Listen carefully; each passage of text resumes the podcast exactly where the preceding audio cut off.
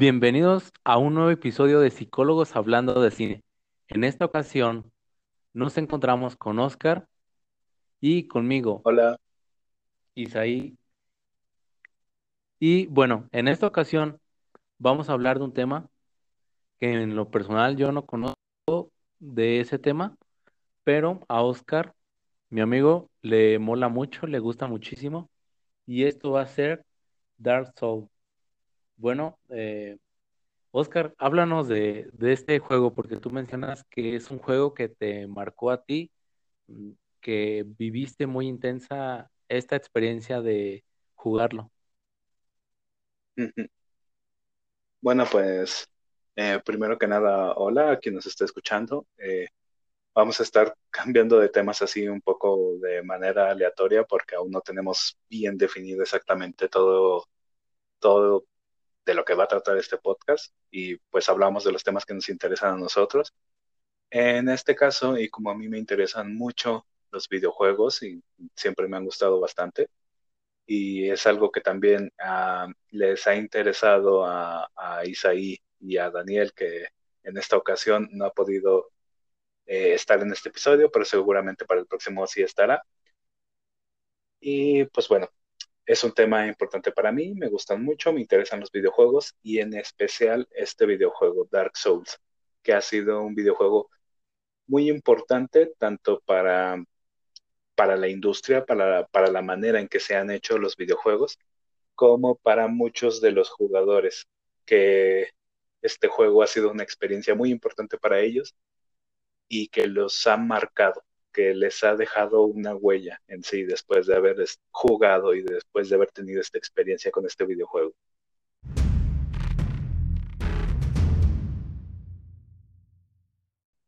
Bueno, Dark Souls. Dark Souls, eh, ¿cómo explicar un poco de qué trata este juego o qué tipo de juego es? Es un juego de acción RPG, es decir, que tiene todos estos elementos de rol para agregar al juego que no son, no eran muy usuales en ese momento. Como por ejemplo, eh, crear tu propio personaje, desde el tipo de cuerpo que tiene, de si es hombre o es mujer, el tipo de rostro, el color de piel, el estilo del cabello y la clase que tendrá tu personaje. Puede ser un guerrero, eh, un caballero, un bandido, un mago, un clérigo y pues esto, eh, la clase que tú elijas tiene repercusión en las estadísticas de tu personaje y el estilo de juego. Porque, por ejemplo, los clérigos pueden utilizar em, milagros, los magos pueden utilizar hechizos, los guerreros y caballeros pues se especializan más en, armas cuerpo a cuerpo, en pelear con escudos o con armas eh, más grandes de cuerpo a cuerpo. Y bueno, en este juego eh, te da esas opciones de personalización, que la experiencia la vayas haciendo tuya y también que tú vayas definiendo qué tipo de armas vas a utilizar, porque hay diferentes tipos de armas, desde armas eh, mágicas, eh, espadas, katanas, dagas, escudos. Puedes ir incluso sin un escudo, simplemente con una espada bastante grande que uses con las dos manos, que es como muchos de los jugadores prefieren su experiencia. Y pues si eres un jugador más eh, principiante en este tipo de juegos, eh, pues lo más seguro es ir con alguna espada y escudo para defenderte de los ataques de los enemigos. Y es bastante importante esto porque es un juego difícil, es un juego que se conoce por su dificultad. Es como uno de sus grandes atractivos que tiene este videojuego, que se le considera muy difícil, muy complicado y tal vez no sea la mejor opción para aquellas personas que no estén muy acostumbradas a los videojuegos, porque sí es un poco complicado que alguien que no sepa mucho de videojuegos se encuentre con, con esta experiencia que es Dark Souls. Que incluso para jugadores este, usuales que ya llegan constantemente a videojuegos, es bastante difícil aún así.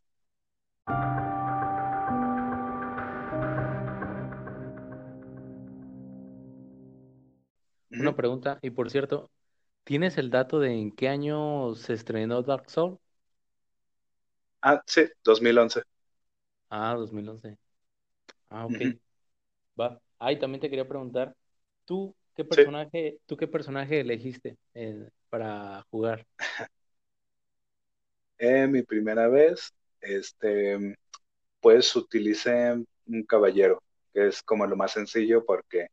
Sería como un guerrero, ¿no? Eh, algo así, porque llevas armadura, eh, puedes usar espada, escudo y es como lo más, lo más estándar dentro de lo que puedes encontrar en Dark Souls.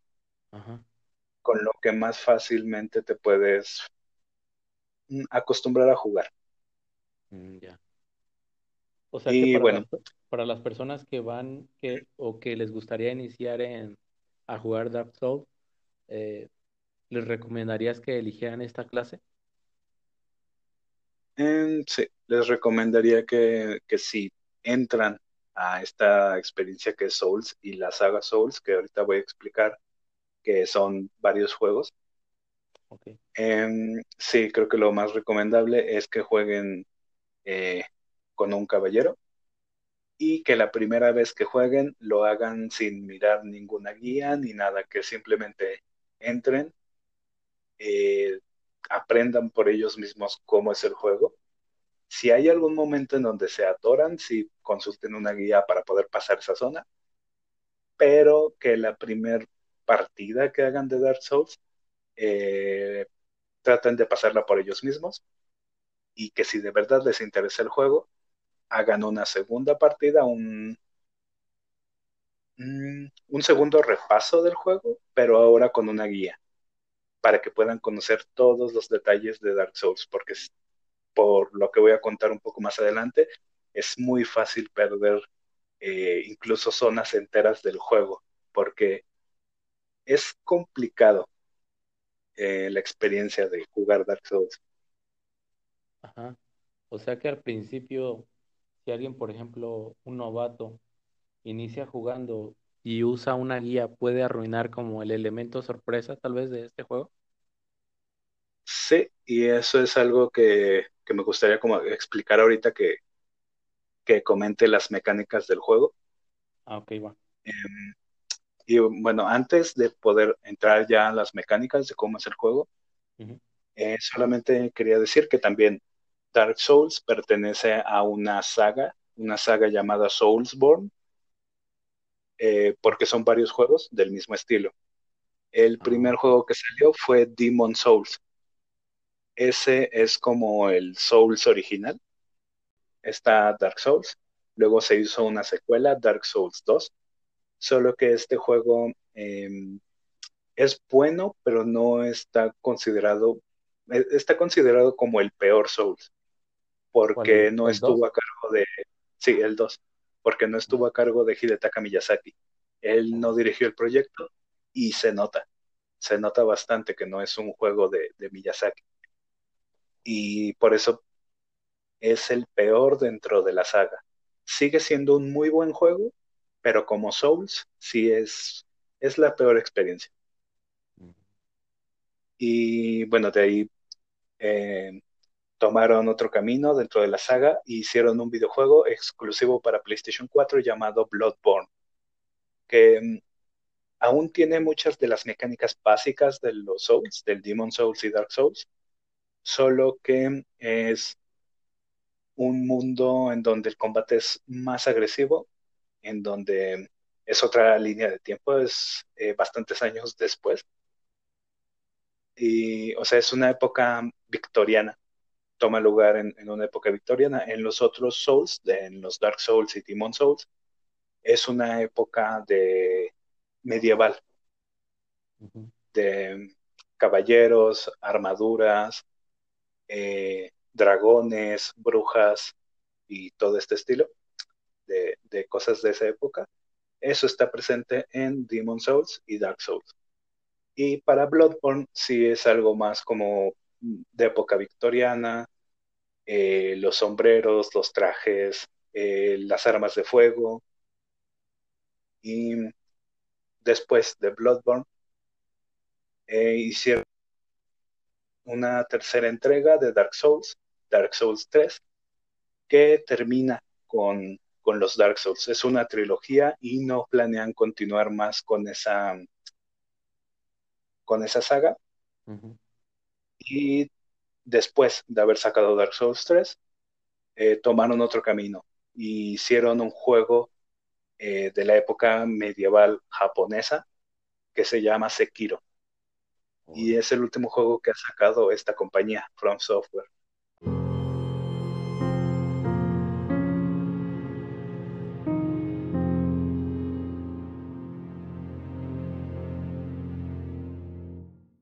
Entonces, para aquellas personas que les interese comenzar a jugar eh, esta saga, sí, em, yo les recomendaría que empezaran por, por este mismo juego del que estamos hablando, Dark Souls, el primer Dark Souls.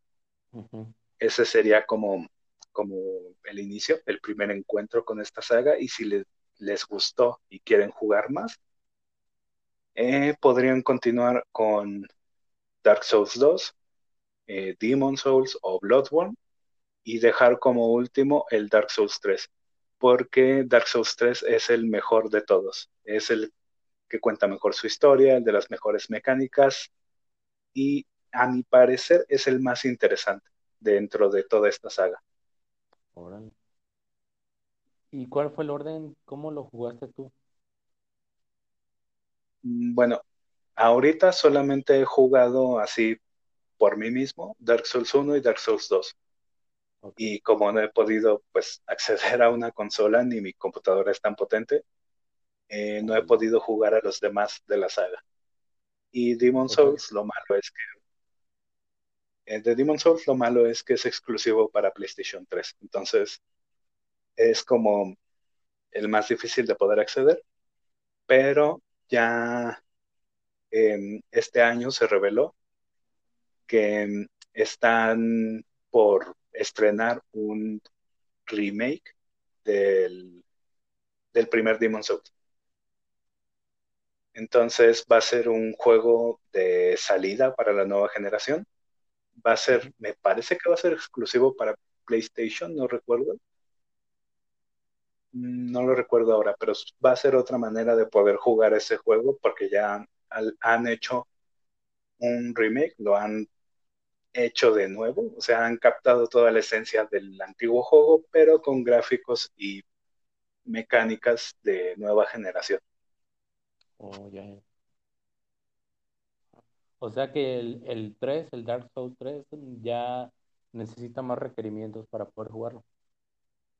Eh, sí, sí, es un poco más exigente. Oh, ya. Y bueno, eso en cuanto a, la saga y a todos los juegos que, se incluyen y que han sido desarrollados por esta misma eh, por esta misma compañía, From Software. Que bueno, todos comparten como estas esas mecánicas básicas y ese mismo estilo de juego que, tienen, e incluso de contar su historia. Todos estos juegos comparten em, como esos métodos y esas técnicas para poder llegar al jugador. Y bueno.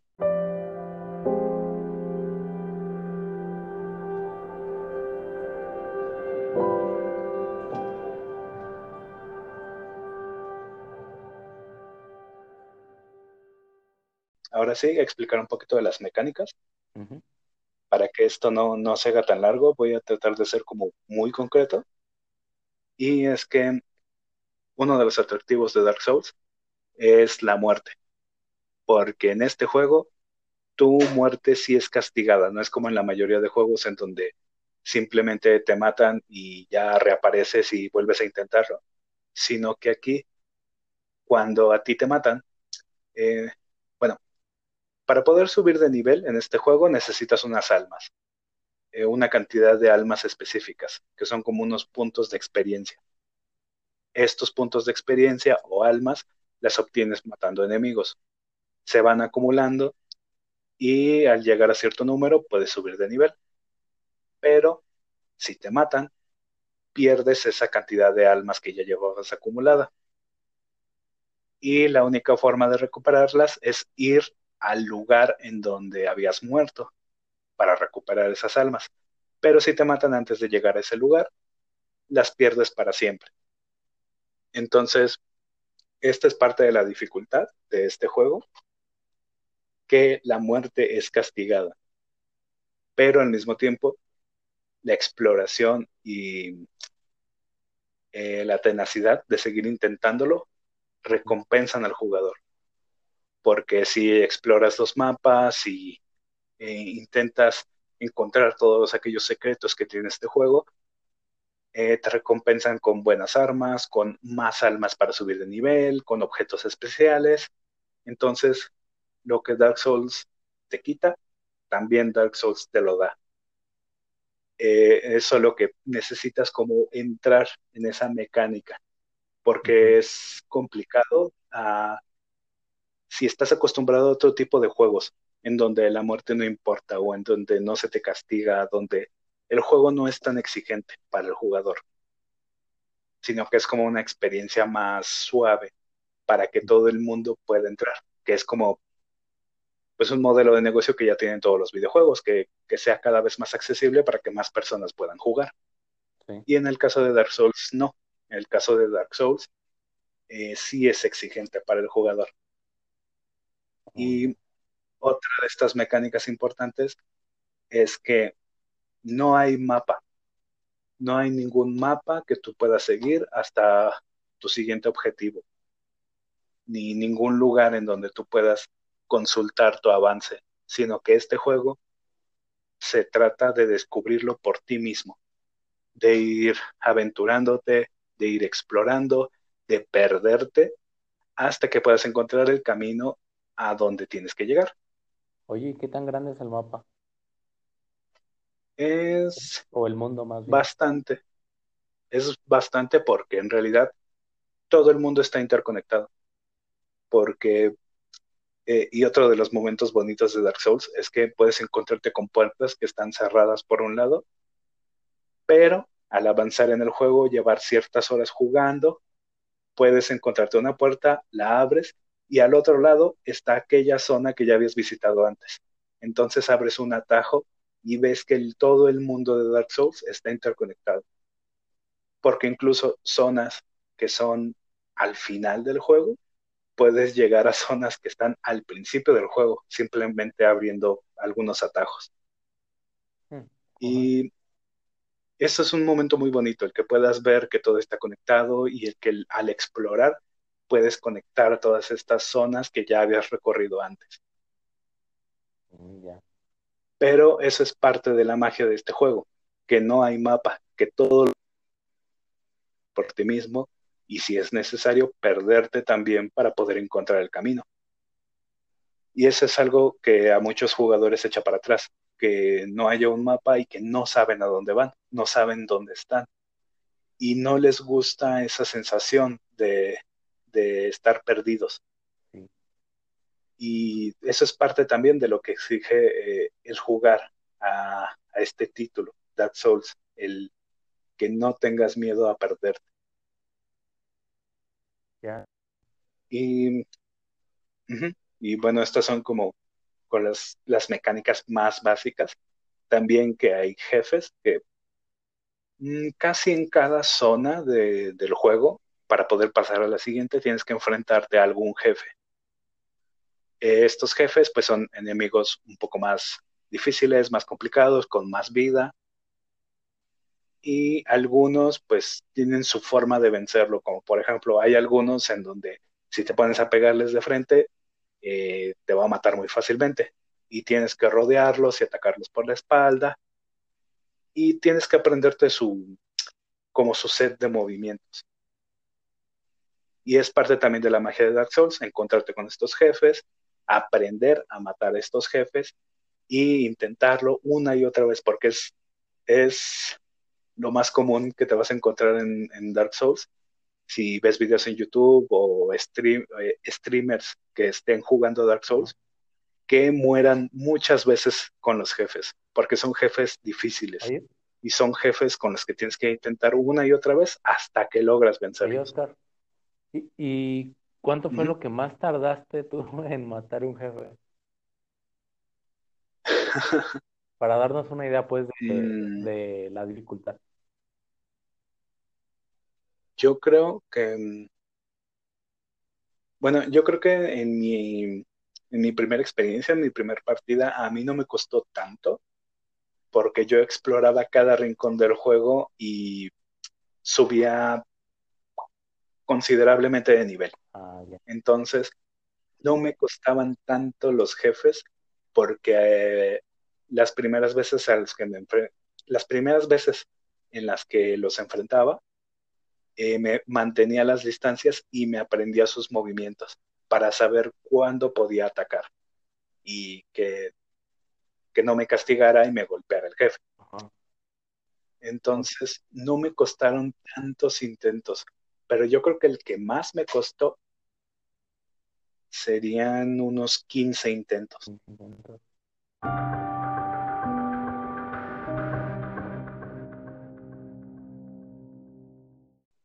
Sí, además que en este juego también añadieron la mecánica de una barrita de de estamina, que es como tu energía total, que se recarga con el tiempo, pero cada golpe que hagas o bloquear un golpe enemigo con un escudo consume estamina. Entonces, si golpeas muchas veces, te quedas sin estamina y no puedes esquivar. Entonces los enemigos te matan. mm, ya, Y es algo que aprendes también muy al inicio del juego, de que no puedes simplemente estar atacando a lo loco porque te van a matar. sí. Y esto lo vuelve más real, ¿no? Es como si atacaras, te cansas y pues necesitas descansar. Sí, y eso es también como algo diferente a otros juegos, que los otros juegos simplemente es como apretar todos los botones lo más rápido que puedas, y aquí no. Aquí sí es un combate un poco más estratégico. Sí, te la llevas a puro XX, ¿no? O lo que sea. Sí. ok, ajá. Ah, ok, ok, entiendo, entiendo. O sea que este juego te invita a, a eso, a la estrategia. Oh, ya. Sí, y, y bueno, ya antes de pasar un poco a hablar eh, de la importancia que ha tenido este juego y de la historia, eh, también preguntarte a ti, Isaí, ya que, que, que también estás aquí y has tenido experiencia con videojuegos, si para ti es importante o tú consideras que es importante o algo atractivo eh, la dificultad en un juego. Yo creo que sí. Y lo veo desde el punto psicológico, porque entre más, dijéramos, dificultad tenga el acceder a una recompensa o, a un estímulo placentero, yo pienso que al momento de recibir ese estímulo, eh, la recompensa va a ser mucho mayor, como va a ser así como lo logré por fin, con un alivio, ¿no? Y viéndolo, viéndolo desde ese punto, yo creo que sí podría aumentar la satisfacción de ese estímulo placentero, viéndolo desde este punto psicológico. Porque, por ejemplo, si tú recibes ciertos estímulos continuos que no te generan ningún esfuerzo, va a llegar tal punto en el que ese estímulo placentero te va a saciar y vas a decir, ok, pues ya no, ya, ya sé que siempre voy a lograrlo de, así de fácil, pero en cambio con este título, Sí, Em, sí, coincido totalmente. Eh, como también yo he tenido experiencia en otros juegos en donde te están dando recompensas todo el tiempo ajá, y como que no me genera tanto interés o simplemente me paso la historia principal y luego abandono por completo el juego. Sí, de hecho, ¿sabes? Tengo, tengo dos ejemplos, ahorita los digo rápido. Tengo el, tengo el ejemplo de Good of War. E- e- Era un juego, bueno, Creo que yo me lo pasé en fácil, le puse fácil. Eh, y me lo pasé y así puro golpe, puro golpe, X, triángulo, X, triángulo. Y ahí me la llevaba. Súper fácil, me terminó aburriendo y lo dejé. En cambio, jugué otro título, Príncipe de Persia, no recuerdo cuál es en el Xbox, el 3 o el 2, no recuerdo. Y este videojuego sí me generaba mm, mayor dificultad, pues también durante el juego se requiere resolver distintos puzzles y así. Y este juego sí lograba atraparme, debido a que te generaba ahí como un reto del que decías, tengo que lograrlo, ¿no? Esos son los ejemplos. Sí, sí. Y sí, también yo he tenido como esa experiencia con varios títulos. Em, ahorita no recuerdo exactamente algún juego en el que se me haya hecho demasiado fácil y que diga, esto no vale la pena, pero sí hay otros juegos en donde em, se me han hecho muy difíciles, pero a la vez te dan una recompensa al, a, a todo ese esfuerzo que tú has puesto en poder superar esos retos que el juego te pone. Um, y eso es algo que Dark Souls aprovecha muy bien, porque pueden buscar en YouTube eh, videos de personas que, que mm, peleando contra jefes, peleando contra los jefes de- del juego, que están concentradísimos peleando contra estos jefes y cuando al fin logran vencerlos, se ponen a, a- a gritar, a saltar y se ponen súper felices porque al fin han podido vencer a ese jefe que, que, que les parecía tan difícil. Sí, sí, sí entiendo. Y bueno, ese es también como otro atractivo punto fuerte que tiene este título, que recompensa y da esa sensación de logro al poder superar estos obstáculos que, que parecen al principio imposibles, porque incluso en el tutorial del juego el último paso del tutorial es que aparece un jefe enorme y tú tienes una espadita rota y no le haces nada de daño. Entonces, también es una forma de enseñarte, porque Dark Souls te pone ese, ese objetivo imposible que es vencer a ese gran enemigo, pero lo que te enseña Dark Souls ahí es, no te vas a poder enfrentar a todo lo que te encuentres a la primera. porque lo que tienes que hacer en esa escena en el juego simplemente es irte a un lado y salir huyendo por una puerta que está detrás del jefe,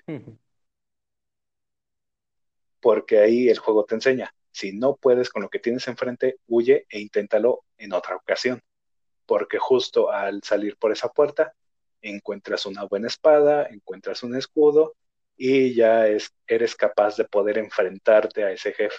Mm, ya. O sea que no te dice qué debes de hacer explícitamente, sino te deja pensar tantito.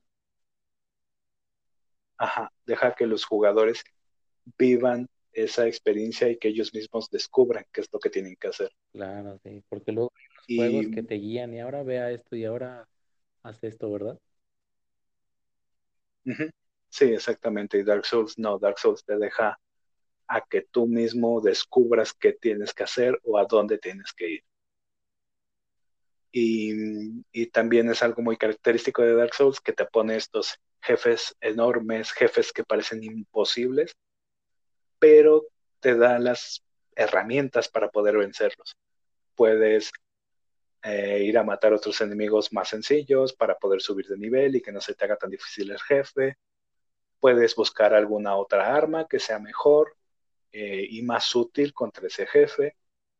O puedes pedir incluso ayuda a un amigo eh, en línea, porque también tiene un componente en línea en donde los jugadores dejan una marca en el suelo con un, con un artículo, con un ítem, y otros jugadores pueden invocar a esas personas que han dejado esa marca y puedes ayudarlos para pasar ciertos jefes o puedes llegar al mundo de otro jugador como un espíritu maligno y hacer un duelo y ponerse a pelear.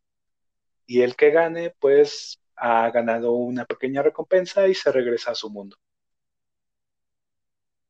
Como que es un, una modalidad que te deja descansar un poquito, tal vez por así decirlo, de, de la otra modalidad de juego, de, de estar en solitario. Sí. Sí, porque mm, algunos jefes pueden ser muy complicados, entonces también está esa opción de poder pasártelo junto con un amigo. Y pues también está esa otra mecánica de em, invadir los mundos de otra persona, porque eso también genera como ciertas experiencias, eh, porque podrías estar tú jugando muy tranquilamente en tu partida, estás a punto de llegar a, a la siguiente hoguera, que se me olvidó explicar las hogueras, ahorita les explico.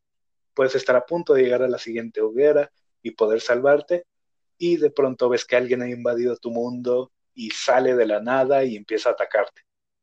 Entonces también esa es como, como una experiencia que tiene este juego. Mm. Que estás a punto de, salvarte y no, llega otro jugador a querer matarte. Right. ¿Y, las hogueras? Ah, y lo, sí, las, las hogueras que se me había olvidado son unas hogueras, una eh, espada incrustada en un montón de huesos que está encendida en fuego.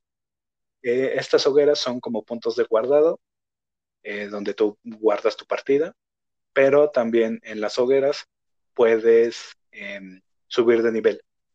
Es el único lugar donde tú puedes sentarte y subir de nivel y gastar las almas o puntos de experiencia que has acumulado hasta ese momento.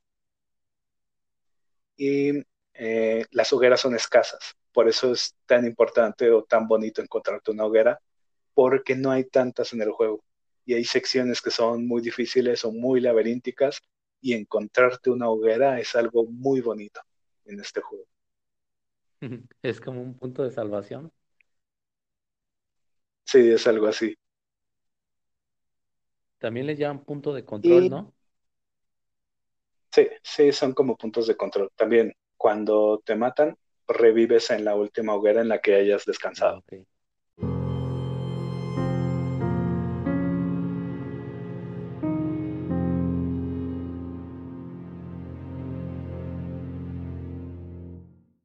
y bueno, ahora para hablar un poquito de, la importancia que ha tenido este juego en el medio, y es que este es uno de los videojuegos que ha sido considerado como una obra maestra del medio por todas estas mecánicas que ya, que ya he explicado en estos minutos. Eh, se le considera que es un muy buen juego, que es una obra maestra y que aprovecha muy bien todas las opciones que da el medio de los videojuegos. Y esto ha generado que muchos otros juegos imiten eh, el modo de juego que tiene Dark Souls, que imita estas mecánicas y que o las introduzca en sus propios títulos de una manera u otra, que las adapte al modo de juego que llevan otras franquicias, o hay juegos que lo, eh, que lo copian y lo imitan de una manera muy descarada, podría ser. Como por ejemplo Nioh, que es bastante similar a Dark Souls. Y hay otros juegos, por ejemplo Hollow Knight, que está muy inspirado en Dark Souls, se nota por cómo, cómo es el mundo, cómo son los ataques, los jefes, eh, cómo cuenta la historia. Se nota enseguida que Hollow Knight ha sido inspirado por Dark Souls, pero eh, ha adaptado lo que hace Dark Souls a su propio estilo, porque Hollow Knight es un videojuego eh, de plataformas en 2D. Entonces, todo lo que hace Dark Souls lo adapta a este formato y lo hace propio. Que, por cierto, también recomiendo muchísimo Hollow Knight. Es un juego muy bueno.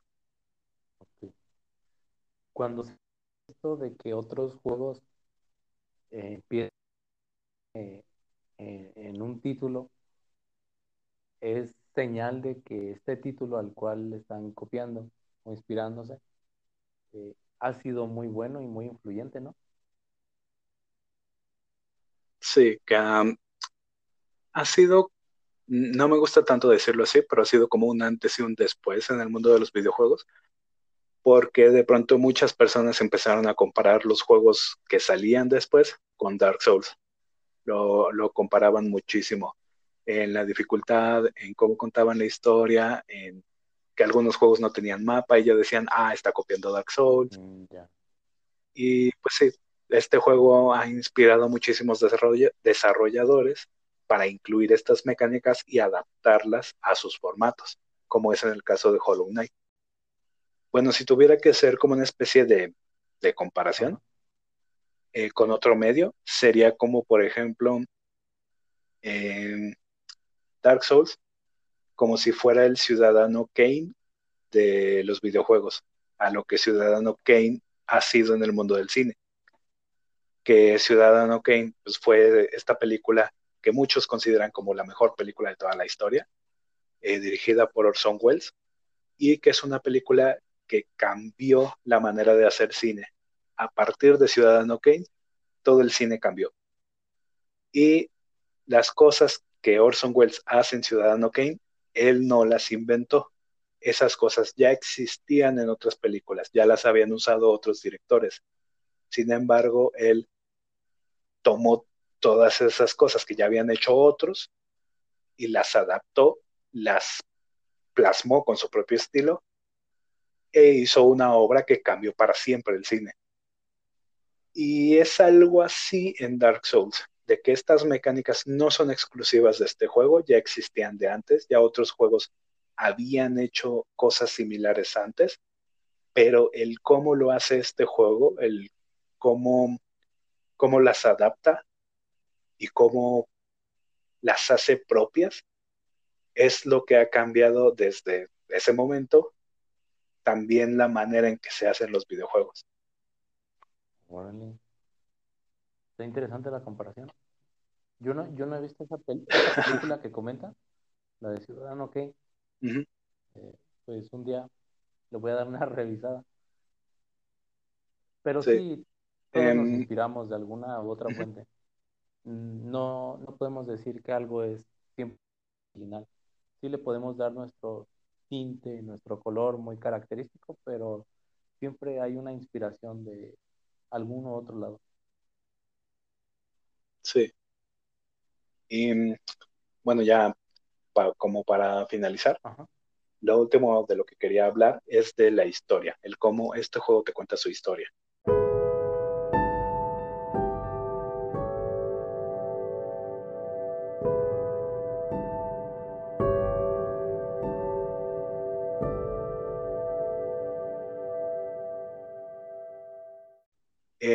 Una narrativa muy particular y muchas personas que se dedican a, a, ah, se fue la palabra, al periodismo de videojuegos,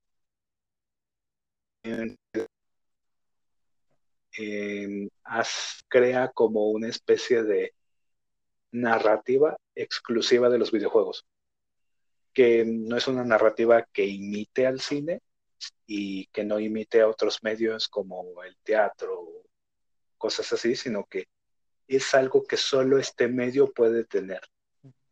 Y es una narrativa más interactiva, en donde la historia no te la cuentan directamente, sino que tú vas descubriendo la historia, casi como si fueras un antropólogo. Tú llegas a este mundo que está en ruinas, que está desolado, que ya no queda nadie, que quedan unas pocas personas y esas pocas personas han pedido toda es- esperanza, perdido toda esperanza. Y las cosas que te dicen estos personajes son muy vagas. Entonces tú tienes que ir descubriendo la historia por ti mismo, igual que como todo en Dark Souls.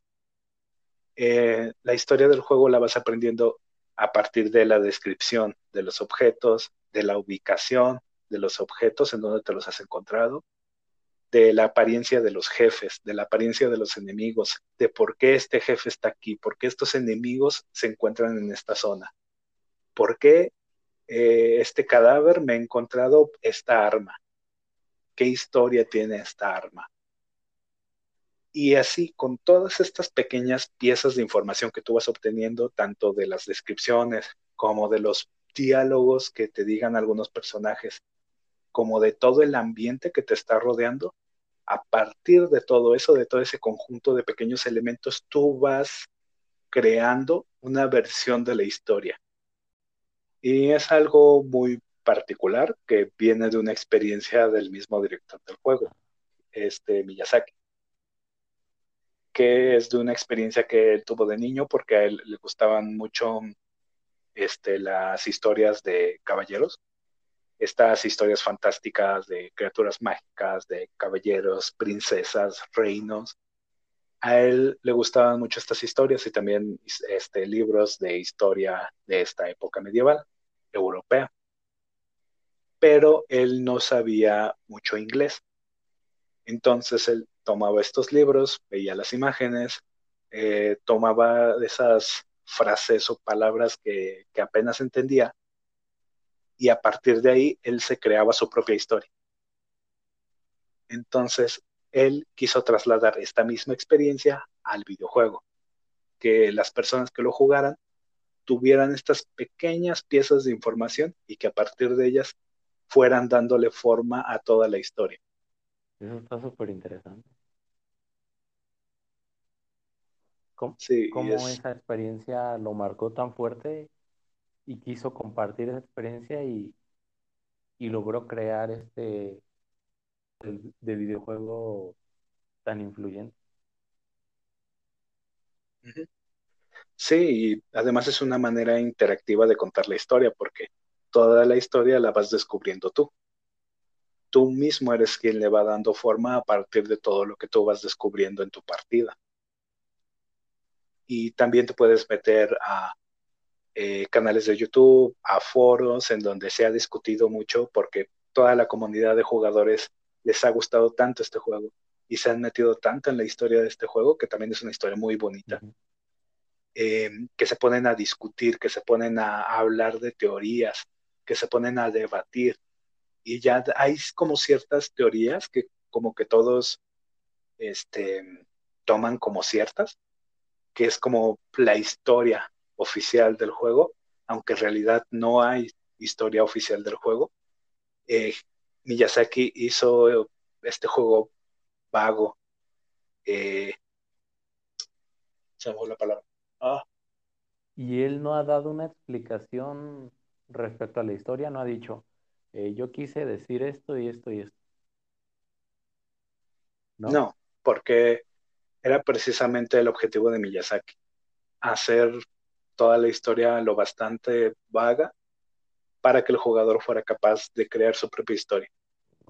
Y no hay como una versión oficial de la historia, no, no existe esa versión oficial, sino que eh, suelta estos pequeños elementos y deja que los jugadores se hagan sus teorías y su propia historia. Y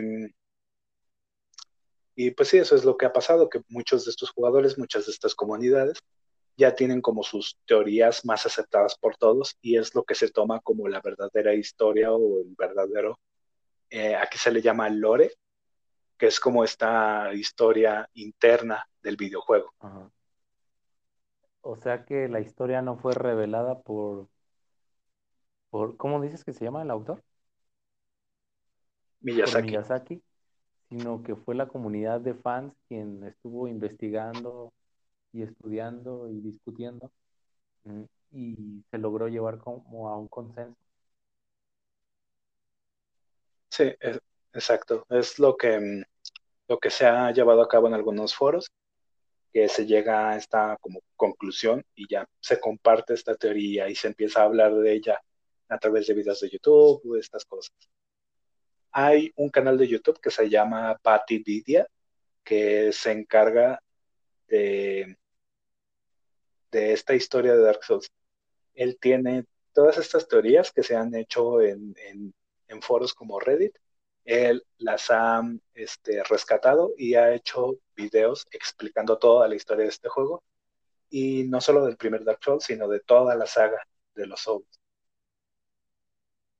Ok, entonces alguien que le interese este videojuego puede ir a visitar ese canal.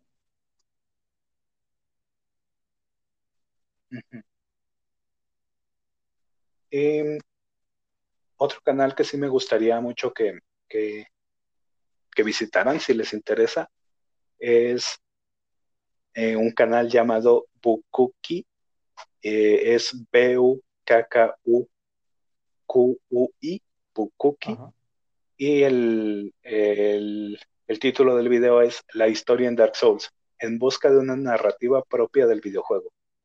Y ahí discuten exactamente esto, que es una manera de contar la historia del juego a través del ambiente, de los objetos, de todo lo que te rodea y que tú mismo vayas tomando parte de esto y que tú vayas reconstruyendo esa historia.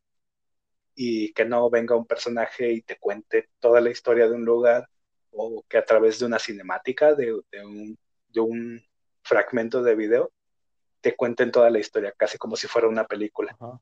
sino que esto es algo que solo se podría hacer a través de un videojuego. Órale. Sí, sí, me imagino como si fueras, como tú dijiste, un antropólogo o algún tipo de detective que está estudiando un mundo desconocido.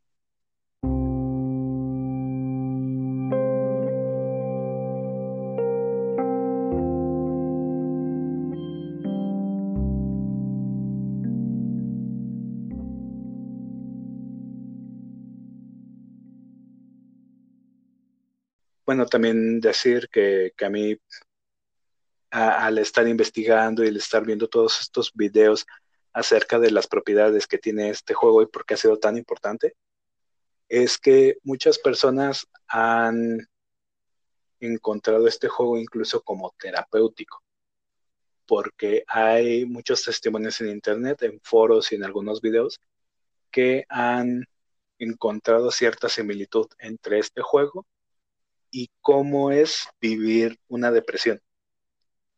Porque el mundo de Dark Souls es muy hostil, todo puede hacerte daño, todo puede matar a tu personaje. Eh, los, los, personajes que te encuentras, casi todos parece que están en una depresión, porque tienen esa desesperanza en todo lo que dicen. E incluso ellos mismos se ríen de que, de que ya no les queda nada, de que todo su mundo está en ruinas. Y sí tiene todo ese, ese ambiente lúgubre, todo ese ambiente desolado de este juego. Pero al mismo tiempo, todos los personajes que te vas encontrando te animan a que sigas, a que no desistas, a que no te rindas. Y todos, bueno, muchos de los personajes se alegran mucho cuando te ven de nuevo. Y hay, hay, hay uno en especial, un herrero, que siempre que, que, que utiliza sus servicios y después lo dejas, uno de los últimos diálogos que te dice es, por favor, no te vuelvas un hueco. Que en este juego, volverse hueco es rendirse.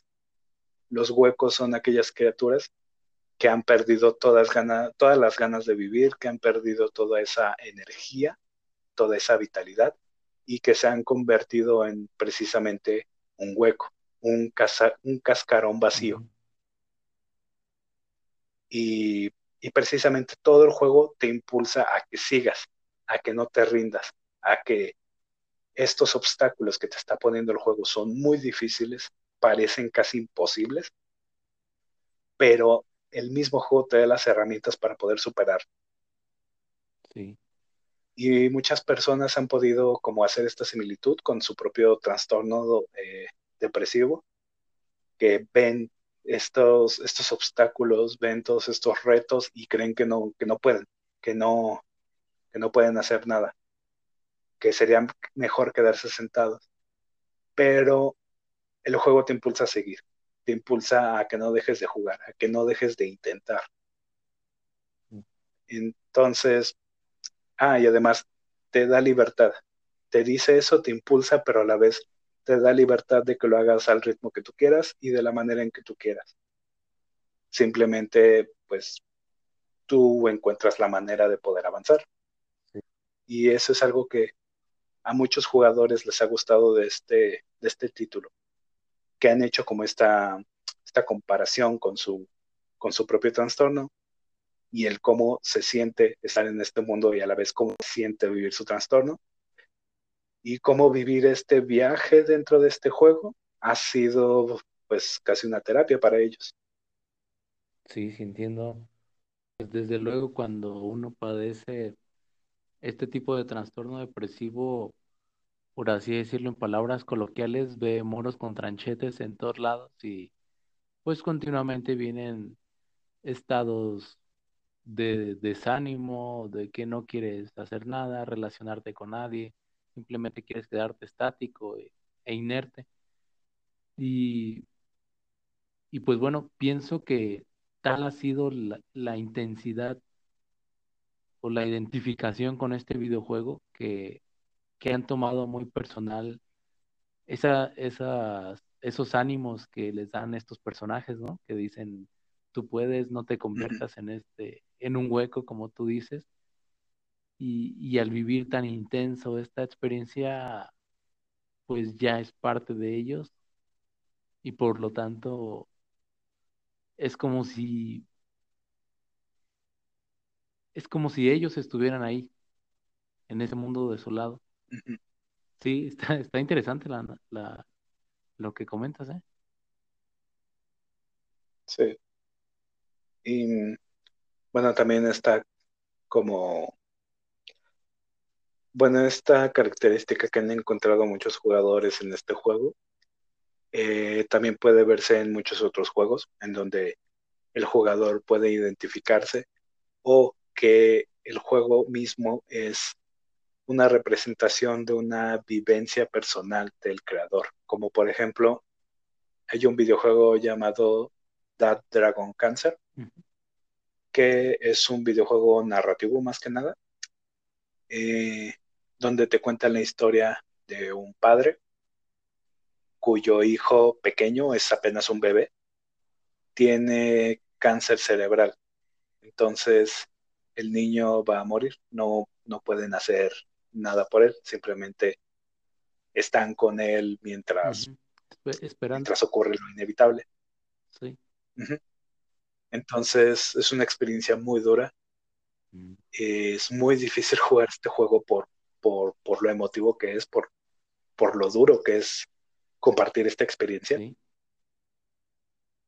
Y, y bueno, pues una vivencia de, del director que muchas otras personas que también hayan tenido familiares este, con este padecimiento también puedan verse eh, reflejados en este personaje, puedan hacer también como una comparación con su situación y puedan sentirse acompañados, sentirse que, no están solos. Que... Claro, sentirse comprendidos. Y, y hay otro tipo de juegos que también exponen ciertos mm, como ciertos conceptos como podría ser eh, el duelo, el proceso de duelo, que hay un juego, eh, salió, creo que fue el año pasado, se llama Gris. es un juego, me parece, diseñado por un equipo español, em, en donde tú eres, la protagonista es una chica que ha sufrido una pérdida de una persona muy importante para ella. Entonces, es como un mundo eh, dibujado a mano, en donde la chica pierde su voz. Entonces esta chica eh, explora este mundo que ha sido destrozado por esta, por esta pérdida que ella ha tenido, que ella ha vivido. Y ella tiene que ir recuperando los colores de su mundo y cada uno de estos colores eh, le, le ayuda a recuperar su voz y cada color representa un paso de este proceso de duelo. Eh, la negación, la negociación, la depresión, la aceptación. Cada uno de estos pasos está representado por un color en el juego y por cómo es pues las mecánicas de ese, de ese segmento, de ese color. Y al final esta chica puede aceptar la muerte de ese ser querido. Entonces también puede ser como, tanto para explicar cómo es un duelo, cómo se vive un duelo, también para alguna persona que ya lo esté viviendo, que ya esté pasando por este proceso, puede haberse reflejado en el personaje y pues ver cómo es que cómo es que hay otras personas que también están pasando por lo mismo, que ya han pasado por esto, que no está sola y que hay salida de, pues, de esta situación. Sí, ahorita que estamos comentando esto, mm, pues investigando em, y también platicando con algunos profesores, eh, veíamos que las neurociencias, la neuropsicología en este caso, estaba estudiando el proceso de aprendizaje y cómo éste se podría ver influenciado o inclusive beneficiado por, eh, pues, ¿cómo decirlo? Por el ámbito de los videojuegos. O sea que ya están estudiando esto y, y ahora con esto que estamos comentando ahorita también, como que va muy de la mano, inclusive llevarlo a un, tal vez, no sé, un posible, diría mejor, un posible proceso terapéutico. Mm, no sé cuáles serían sus beneficios de, de, este. Sería interesantísimo llevar, someter esto a, a un estudio. Pero sí, lo que quiero subrayar es que ya están indagando en este ámbito del proceso de aprendizaje y, y relacionándolo con los videojuegos. Sí, también creo que, que el medio de los videojuegos tiene esta capacidad de poder utilizarse de manera terapéutica, eh, solamente que es algo que no se ha explorado todavía. Es también porque anteriormente los videojuegos eh, eran vistos como un juguete, como algo solamente para niños. Eh, ya hay muchos títulos que demuestran lo contrario, que son títulos muy, muy adultos, muy maduros, que te cuentan historias muy interesantes o, bueno, como en, este, en estos juegos que exploran estos conceptos o estas experiencias. Eh, y bueno, pueden ser utilizados para un proceso terapéutico, solo que si no, no se le ha prestado suficiente atención a este medio y las posibilidades que tiene. Sí, estaría interesante someterlo a un estudio para ver eh, qué beneficios tiene. Porque como tú dices, e, es nuevo este campo debido a que antes no se contaba con, con tales recursos como los de ahora. Sí. Me, queda claro que Dark Souls eh, es un título, un videojuego que supo equilibrar, bueno, en primer, en primer momento, la genialidad y la experiencia de, de este autor, Yakamoto, ¿me dijiste? No, Miyazaki. Ah, Miyazaki. De Miyazaki, la genialidad y la experiencia que lo marcó. Y aparte de que supieron equilibrar la dificultad de este videojuego con la recompensa también de, del mismo. Y creo que por ahí va un poco de por qué fue tan tan popular. Eh, ¿Qué nos dirías? Pues creo que pues Dark Souls ha sido uno de los títulos más importantes para el mundo de los videojuegos eh, contemporáneo. Entonces, eh, es una obra maestra del medio, eso sin ninguna duda. Y puede ser una experiencia muy interesante, incluso para esas personas que no están acostumbradas a los videojuegos. Vale la pena intentarlo, aunque sea intentarlo ya, no sea pasárselo porque también es un juego que, exige bastante del jugador, pero que, se atrevan a intentarlo o incluso ver videos acerca de este juego. Hay algunas, este, algunas series bastante divertidas.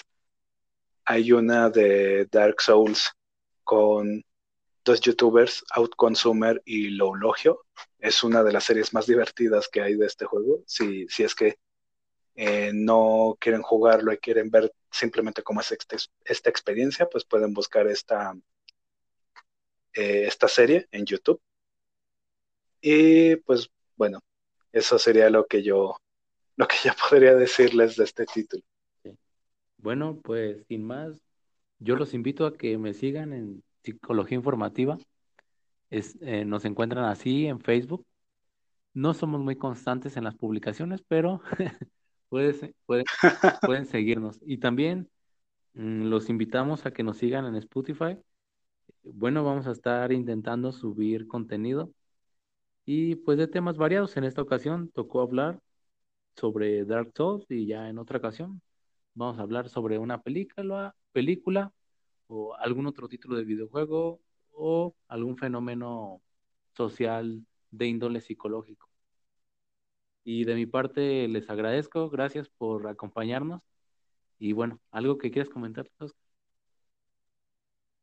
Eh, no, Bueno, entonces nos vemos hasta la próxima.